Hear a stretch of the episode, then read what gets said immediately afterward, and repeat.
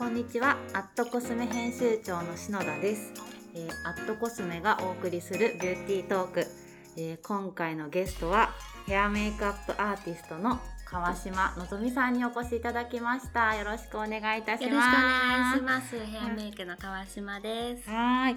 で、えっ、と、川島さんと私の出会いは、えっ、と、今年なんですけれども、インスタライブを一緒にやらせていただきまして、で、その時に初めてお会いしたんですけど、で、その日、あの、モデルの人にメイクをね、川島さんがしてくださって、すごい短時間なのに、もうガラッと雰囲気が変わって、素敵なメイクをしてるのを間近で見て、なんだこの人はっていうので、もうずっと インスタとかお仕事とかを拝見しておりました。ありがとうございます。で、なので川島さんにぜひ、なんだろうな、美しいってどういうことなんだろうとか、まあ、今のメイク、どうやって考えて作り出しているんだろうっていうのを伺いたくて、お呼びいたしました。今日はありがとうございあます。りがとうございます。はいよろしくお願いします。よろしくお願いいたします。えーでは、えっ、と、ヘアメイクのお仕事をされている川島さんなんですが、まあ、最近どんなお仕事を主にされてるとかあれば教えていただけますか？はい。えっと、主に雑誌を中心にモデルさんや女優さうんん。のお仕事が多いんですけど、はいまあ、その他には写真集だったりとか、えっと、イイベントうんうん。のメイクだったり、はいあとはこうテレビだったり映像系のものうーん CM だったり広告系もやらせていただいたり、えっとたまに自分がお話しするお仕事もやらせていただいています。そうなんですね。はいお話をするってどんな場で？お話というかデモンストレーションというか、うんはい、なるほど。はい、じゃあ本当に日々メイク、ヘアメイクをたくさんいろんな方に施していらっしゃるとはい、いうことですよね。はい、はい。で、えっ、と、今ね、多分川島さんがこういうお仕事してるよっておっしゃってたんですけど、川島さんのインスタグラムを見ると、すごい、あーいろんなお仕事してるなっていうのが本当にわかるので、もし、あの、川島さんのメイクってどんなだろうとか、気になったら、ぜひ川島さんのインスタグラムをチェックしてみてほしいなと思います。はい、ありがとうございます。はい。で、えっ、と、そもそもなんですけど、はい、川島さんはなんでヘアメイクっていうお仕事をしようって思ったんでしょえっ、とですね、一番初めは美容師さんを目指していて、そこからちょうどなんか、中学生ぐらいですかね、うん。コレクションの映像とか、はいはいはいなんかそういうのをテレビで見るきっかけがありまして、う、なん。か富永愛さんとかもその時流行ってたりうんとかしたのがあって、あ、ヘアメイクっていう職業があるんだっていうのと、同時に雑誌もすごく好きで、はい。毎月チェックしたりしてたので、なんかあ自分もこういう見てるようなヘアメイクを作るお仕事に興味をがあってやってみたいなっていうのがスタートでした。じゃあ本当にその思春期の頃にはいファッション業界だったりモデルさんのランウェイとかを見て、はい。わあいいなっていうピュアな心あで目指したね。そっていう。こからずっと変わらずって感じですどうやったらヘアメイクになれるんだろうっていうのから、うんなんか今まで気がついたらおずーっとまっすぐ来てますね。ああ、はいいですね、まっすぐ。自分のなりたかったものにはい。向かって歩んでこられたということですね。あなんか川島さんにとってその美しい美しさとかはい。どういうことって捉えていらっしゃいますか？はい、美しさですね。いろいろ見た目だったりとかあると思うんですけど、あうん。見た目だったりと外見？はい、外見とか、表面的はない美しさがあると思うんですけど、まず、うんでも結局なんか内側からにじみうん出る、うん。なんかこう内面的なものも合わさった合わさっていくとなんか最高の美しさなのかなっていうのがあって、うん。なんか例えば、はい美しいメイクだったり、うん。ファッションだったりものはい。なんかそれはそれでとてもいいと思うんですけどなんかやっぱりプラスでその人らしさとか、なんかこう笑顔が可愛かったりとか、うん言葉遣いとか振る舞いみたいな、うんうんなんだろう所作みたいなはい。ものとかかが綺麗だったりっていう人がなんか本当の美しさというか、ちょっと今人で例えてしまったんですけど、うん。なんかそういう人の方がとても惹かれてしまうなっていうのがあります。なるほど。だって日々お仕事で本当いわゆる綺麗なモデルさん女優さはんにたくさんお会いあしてそうですねる、毎日やってますね。はい。なのでなんていうのかなその外見からわかる美しさっていう方たちに日々会っている中で、はい。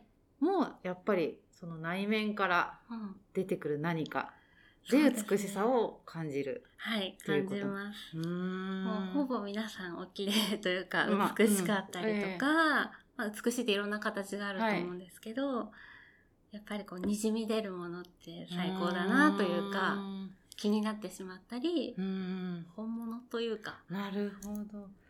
例えばどこういう人は美しい人だなと思いましたっていう。こういうこういう人、そうですね。でも同じ美しさでええ。同じお洋服を着ていたとしてうも、んなんかまあ触れた感じの肌ツヤっていう面でもそうなんですけど、あーうんうん多分写真に撮ったりスチールの撮影だともちろんなんていうんですか止まっているので、うんはい。一緒ではあるんですけうど、ん。なんかこう瞳に出てくる何かとかっていうのは違うのかなっていうのがあっでもやっぱり近くでこのヘアメイクなのでモデルさんのこううんパーソナルスペースに 入ってするって時に、ハッピーオーラみたいなものかもしれないですねもしかしたら。う。んあからさまにじゃなくなんかこう心と体うん。が整ってるって言ったらいいんでしょうか、ちょっと具体的にうまく言えないんですけど、でもわかります。なんかその人と接することで感じられる何か。うんってことですよね、はい。それが多分心地よかったりうん。なんかこっちまでなんかハッピーになってしまう人、うん。あそうですね。そういう感じです。うん。が人として美しいのではっていう、美しい。また会いたいなとか、うん。こう見惚れてしまうとか、うん。まあ魅力的な人魅力的な人と美しいがイコールかもしれないなっていうのは日々感じうんうんます。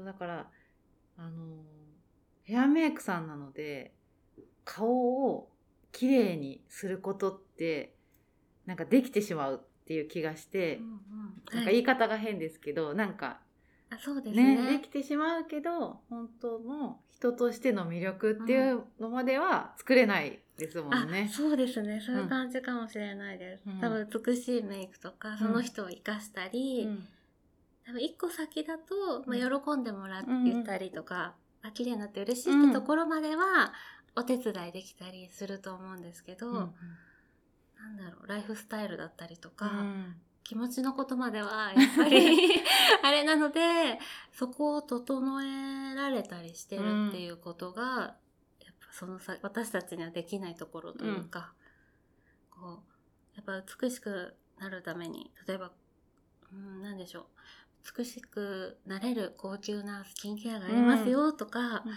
美しく美しいお洋服がありますよって言っても本人の顔色が悪かったり、調子が悪いとやっぱりそれも入っていかなかったり、乗らなかったりするっていうのと似てるのかな、もったいないなみたいなことはうんうんうん。ありますね。うん、でもなんかわかります。なんか私は編集者をしてるんですけど、はい、こう今ってほとんど PC とかスマホでお仕事するじゃないですか。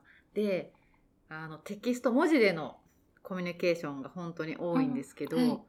私はなんかすごい文字を見てるからかその文字から相手の今あこういう気分で打ってるなっていうのを感じてしまう。わかります？あすごい。かあまあでも人柄がちょっと出てくる。文字とか履歴書とかうん。そういうので感じたりあとします。文章の表現。あそうですね。ちょっとしたニュアンスだったりってことですよね。それでなんか本当数行のメッセージだけどあいい感じだなって思う人と、わなんかちょっと怒ってるのかなとか なんかなんかいけないこと私こっちしちゃったかな怒らしちゃったかなってなるので。だから本当に実際ね川島さんは人と会ってはいお仕事されてるから、よりそういうのって感じるんだろうなって。ねなんか感じたりするし、うん感じるようにもしようとかは思いますね。感じるようにしようっていうのはどういうどうしてですか？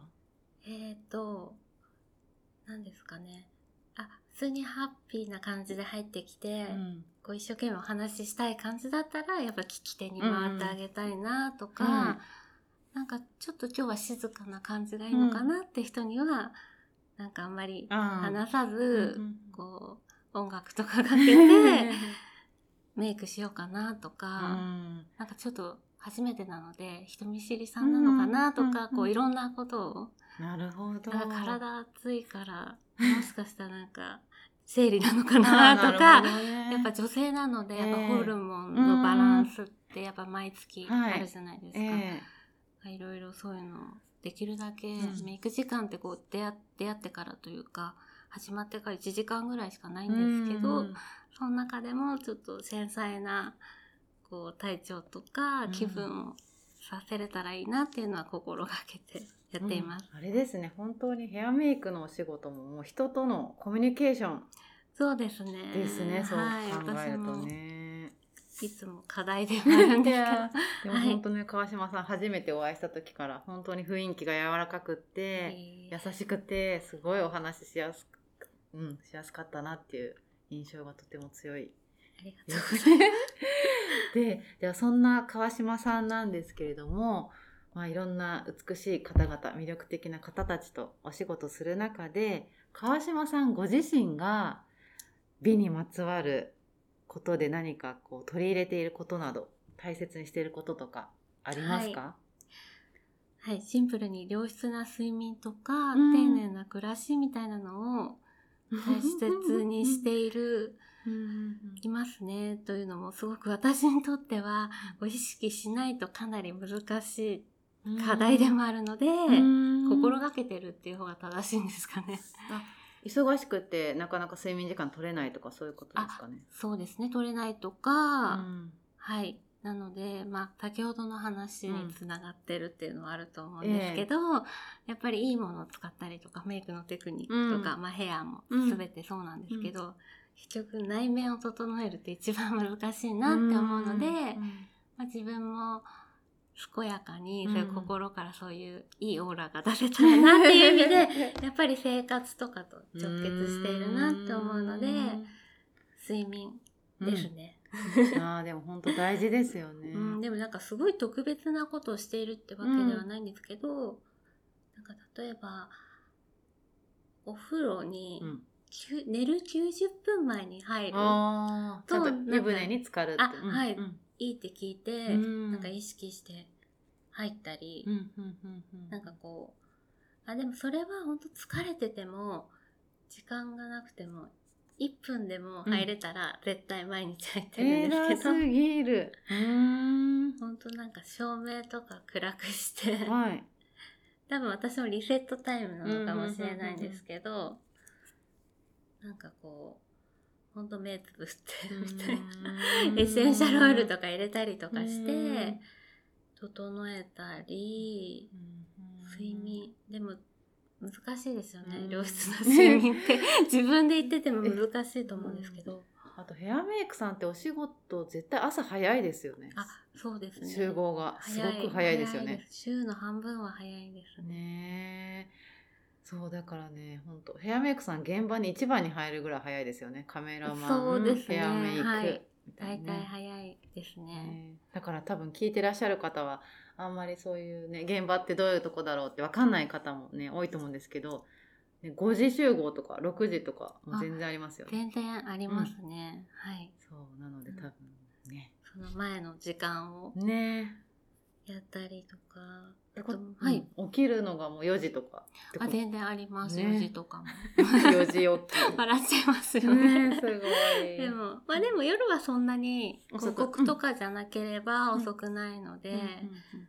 早めにできるだけやるようにするんですけどやっぱ長時間寝る時間を取るのはうん。難しかったりするので、そういうちょっとしたことだったり、あとまあ流行りでもあるかもしれないんですけどなんだろう腸内環境を整腸活。えはい腸活すると睡眠にもいいっていういろんないいことあると思うんですけどなんか睡眠のホルモンが生成活発というかなのでなんか日頃から何ですか、ね、発酵食品、うん。発酵ね納豆とかね。あそう納豆とか取ったり、うん。もう最近はぬか漬けとあか塩麹とか自分です作って。じゃあ毎日やってるんですか？ぬかなん床かぬか床。もみもみして。でも初心者でもできるみたいなええ。簡単なのを買って、そういうちょっとしたことから。できない日もあるんですけどなんか すごい。笑っちゃいますいやーでもすごい。い。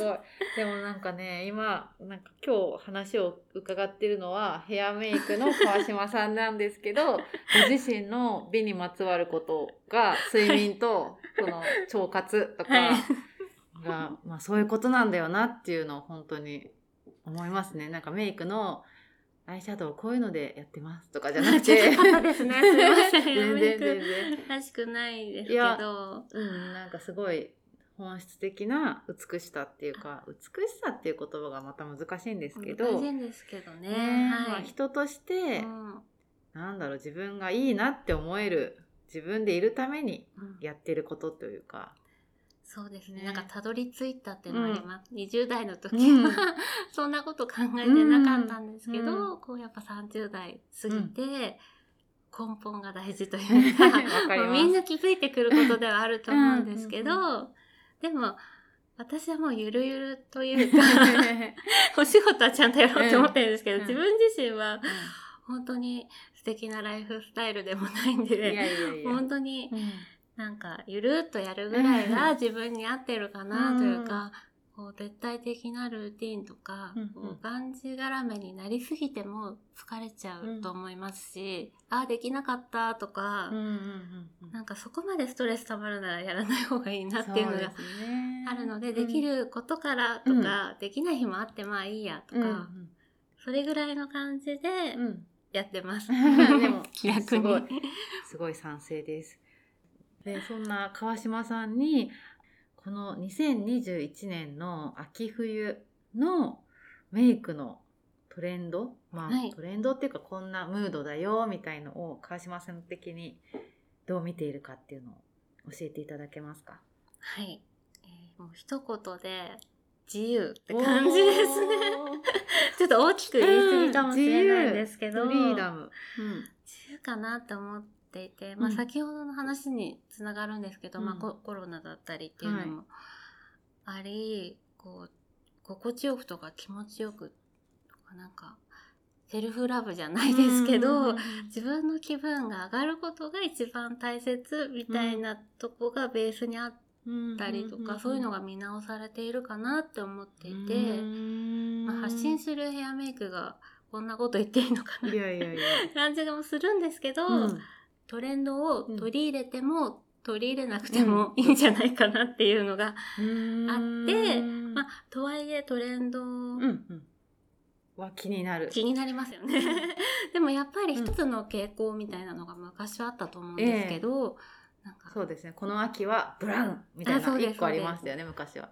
でもなんか一つに絞れないほど色だったうりん質感だったり、こうアイテムの、まあ、アイテム自体商品の形状みたいなうん。もう幅もすごい広がってるから、こう選択の自由っていう意味でも自由 かなっていうのがあり、はいはいはい。なんか逆に言ったら自分に当てはまるトレンドも見つけやすい時代になっているなっていうのを感じていて、こう今季イエロー系が例えば流行りですよってなった時に、あ私には全然合わないとか、ブルベだしとか思うのではなくて、うん例えばス,、えっと、スケルイエローが、うんだったら合うよとか、うんベースでコントロールして肌を調整していけばくすんだイエローも似合うよとか、うんなんか必ず見つかるものがトレンドで見つけられるんじゃないかなっていうのはうんなるほどあります。じゃあ自分であんまり私はこうだからこれじゃなくって、なんかこれしたいからどうしようかなって考えれば何か見つかるよっていうはい。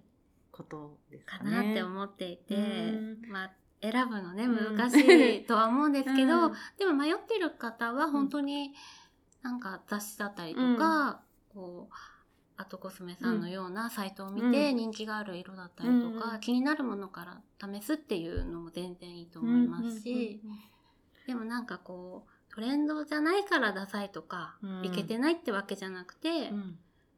もはや自由がトレンドっていう感じがしているので、うん。こう自分の直感を大事にして なるほど。っていうのがムードなのかなとは思って、ちょっとうん。答えになってましたね。いやいやありがとうございます。で 多分そうやってなんか本当にそうだなって私も同感するんですけどでも自分がこれが気になるながわからないっうんうんていう方も中にはいらっしゃるんですよね。そうですよね。だから、はい私すごい気になるのが川島さんが何をこうインスピレーションとしてこれいいなって感じるのか、うんうんどういう視点であこれがいいなっていうのを見つけてるのかっていうのがすごい気になります。ああ、ヘアメイクする時とかですか、なんかこのインスタを見てても本当に素敵なメイクがたくさんあっありてがとうございます。でもなんかそれぞれなんだろうな違うじゃないですかそのあ雰囲気に合わせそうですて。ね。なんか媒体もうん。求められるものも違うんですけど、でも日頃から、なんかこう色が好きだったり、人間観察が好きだったり、っていうのでなんか結構よくいろんなものを見ているっていうのはもちろん映画とか、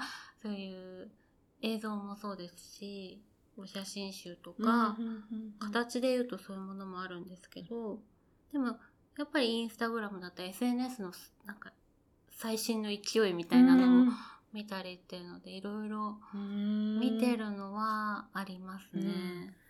でも色だったり質感とかが好きなので、うん。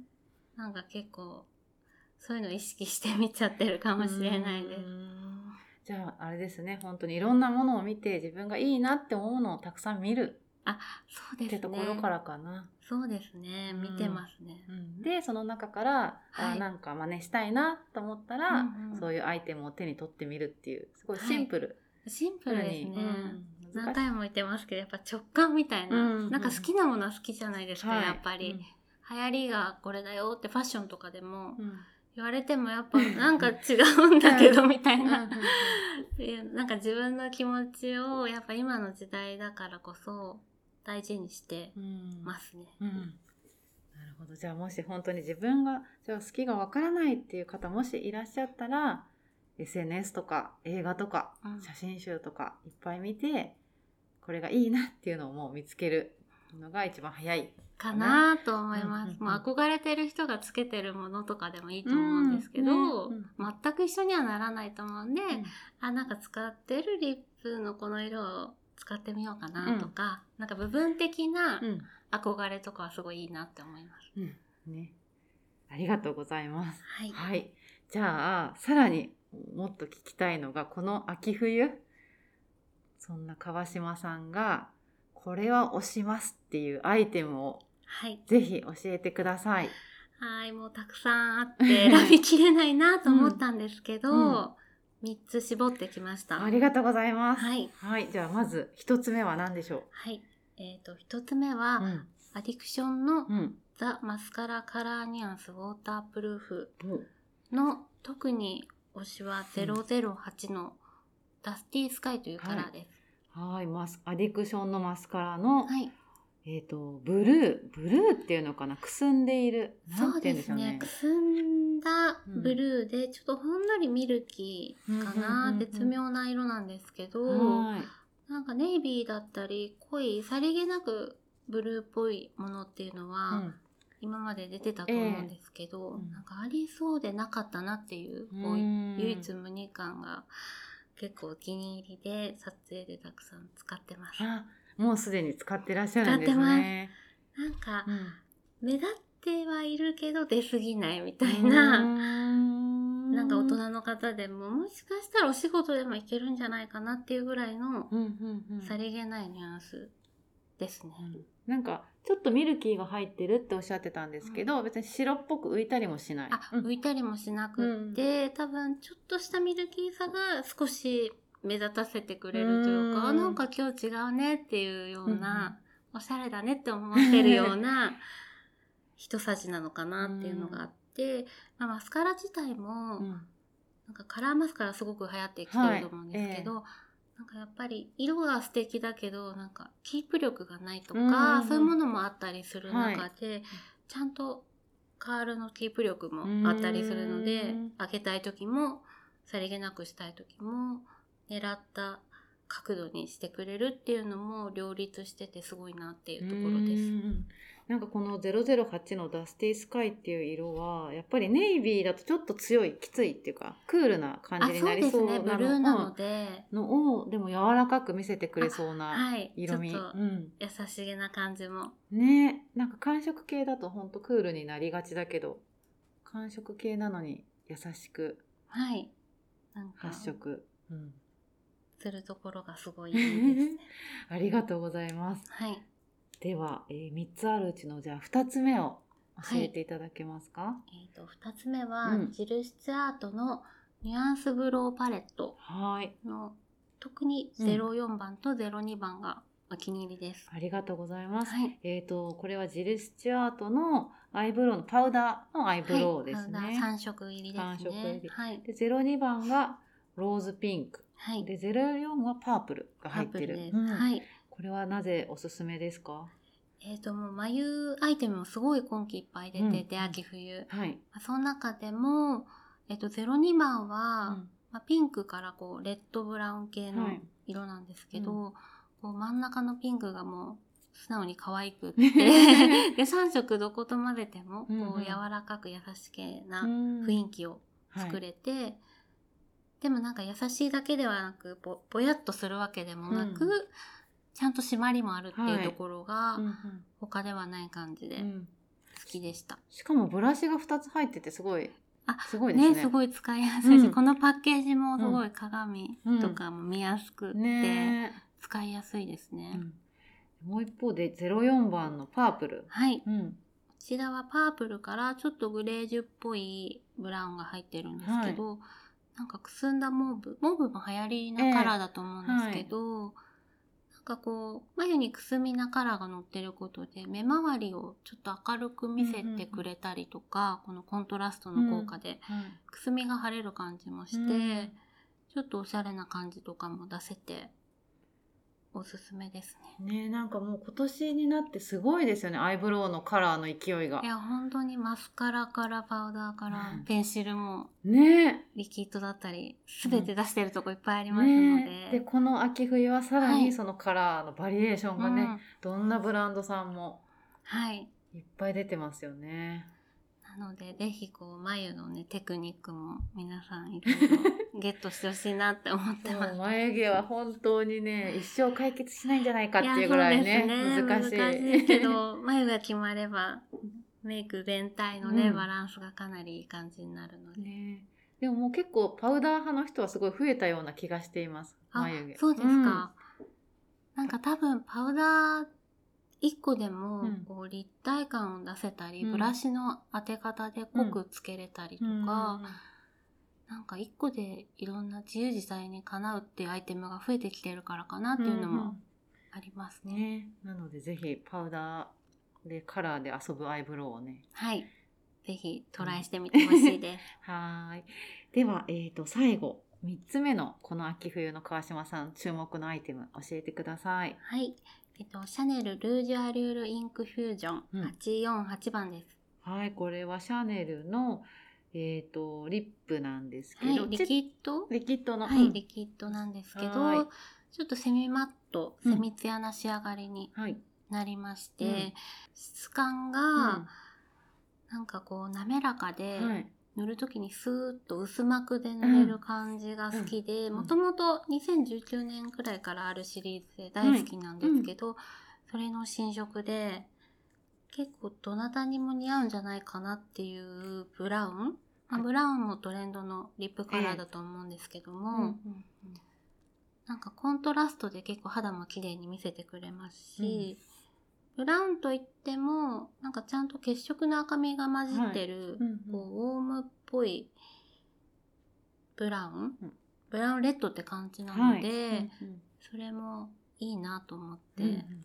使っております。なんかブラウン系のリップってもう昔は秋冬とかだったけど今ってもうね1年を通してブラウンリップは人気そうですね。ですし、はい、でこの秋冬はちょっと赤みはい。のあるブラウンレッドがいいのではっていう。はい、しかもやっぱりマスクにつきにくいってところもはい。いいのかなっていう。ね、こはい。のシャネルのルージュアリュールインクフュージョンってほんと一回チップにつけて唇にのせるとしっかり色がはい、つきますよね。つくので、でもゴワゴワするわけでもなく、薄いつけ心地。はい、ちゃんと唇が動くというか、うんうんうん固まらないところもいいのかなって。はい、うんで本当にこれ色が発色すごくって。もう見たままですよね。すごく。ワンストロークで。そう。で落ちにくいはい。ですよね。だから私は本当塗る時にすごい緊張します。しっかり色がついちゃうので、ちょっとでもはみ出ると そうですね。落とすのが大変っていうち。ょっと緊張はするんですけど、ちゃんと朝塗れば、もうロングラスティングというか、ねちゃんと持つのもがいいのかなと思います。うんなのでこれ別に全然コロナになる前からああったそうですねアイテムですけど、はい。うん、今すごくいいのではっていうはい。アイテムですよね。なので新作の848番はい。これ,、48番。うん、これから発売になるのかな？はい。これからですね。はーい。ぜひチェックしてみてください。はい。では、もう本当にたくさんもっとお話伺いたいんですけど、そろそろお時間が来てしまったので、早いですね。早いんですよ、あっと本当に。いう間で。ね、なので、えー、と最後に、えー、とこちらの番組を聞いてくださっている方へ川島さんから何かメッセージなどあればお願いいたします。はい。えー、なんかいろんな情報が飛び交ってる中、こう何がいいのかっていう選択がこう難しくもなってると思うんですけど、こうまずはシンプルにうん自分にフィットするとか、なんか自分の気持ちが高まったり上がったり、なんかいいなと心地よく思える瞬間を大切にして、うん、ヘアメイクだったり、うんこう日常を楽しんでもらえたらなと思います。はいえっと本日はすごく楽しかったです。ありがとうございます。こちらこそありがとうございました。で本当にこのね川島さんの柔らかい雰囲気はインスタグラムのメイクを見るとより伝わるのかなと 思うので。はい。ぜひ皆さんチェックしてみていただけると嬉しいです。はい、川島さん、今日は本当にありがとうございました。ありがとうございました。はい、えーアットコスメがお送りするビューティートーク。本日のゲストはヘアメイクアップアーティストの川島のぞみさんにお越しいただきました。ありがとうございました。